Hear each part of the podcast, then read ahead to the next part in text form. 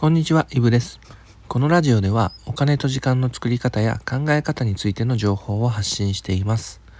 本日はスマートメーターとはというテーマでお話ししていきます。えー、さて、電気代を節約しましょうってことでしばらく話を進めてきたんですけれども、過去の放送を聞いていない方のために簡単におさらいしておきます。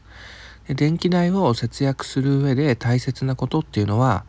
節電をすることではなくて、まあ、もちろん節電も大切なんですけれども、それよりも先に、まずは電力会社、電力会社を見直すことです。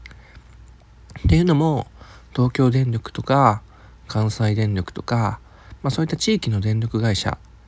で、今となってはやっぱり料金が高いんですよ。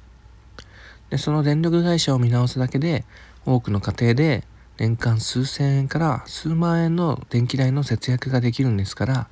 まあやらない理由がないんですね。とはいえ、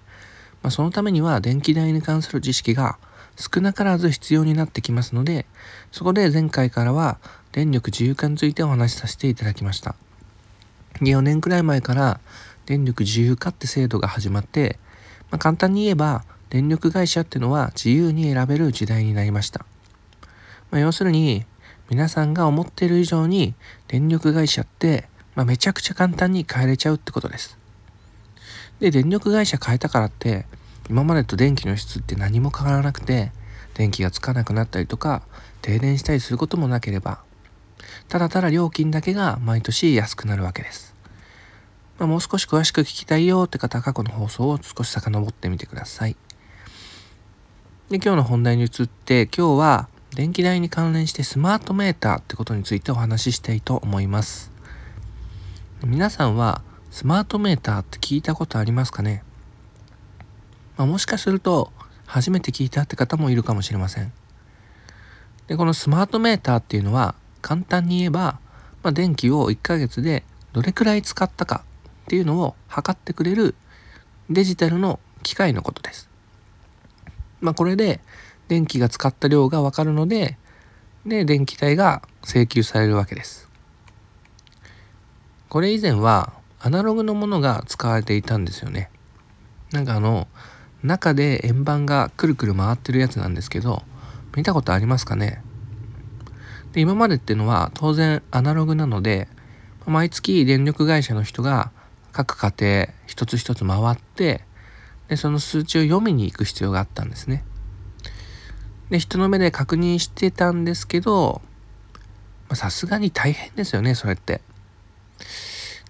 で、まあこれ関係ないんですけど、子供の頃、僕なんか外でよく遊んでた時に、まあ、そのアナログの電力メーターっていうのを読み取る、読み取ってる人っていうのを結構見かける機会があって、まあ、幼いながらに大変そうだなぁなんて思ったものです。で、最近は、まあ、時代の進歩もあって、デジタルのもの、まあ、今回のテーマのスマートメーターっていうものに置き換わっているわけです。まあ、まだ地域によってはアナログの電力メーターのところもあるんですけれども、まあ、一応2024年までには全て切り替わるなんて言われています。で、そのスマートメーターの普及によって、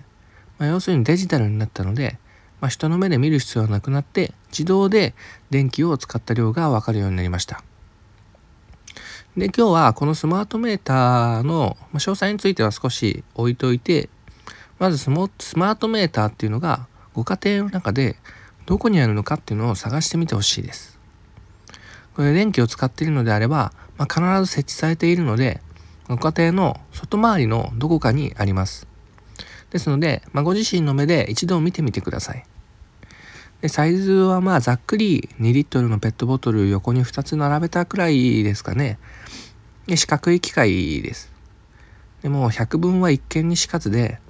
まあ、一度見るだけでもだいぶイメージが湧くはずなので、まあ、ぜひ行動の一環としてやってみてほしいと思います。それで自分の家庭にあるものっていうのがスマートメーターに変わっているのか、それともまだ変わってなくてまあ、古いアナログタイプの、まあ、中に円盤がくるくる回っているものなのかっていうのを確認してみてください。意外と知らず知らずのうちにスマートメーターに変わってたなんてこともあるので、まあ、よく見てみてください。で次回以降スマートメーターについてもう少し詳しく触れてきますのででまあ、今回はパネルに数字とか出てると思うので、まあ、少しスマートメーターってこういうものなのかっていうのを眺めてみてほしいと思います。最後まとめておくと、スマートメーターってのは電気を使った量を測ってくれる機械です。それでは今日探してみてください。ということで本日はスマートメーターとはというテーマでお話しさせていただきました。それでは良い一日をお金と時間の作り方のイブでした。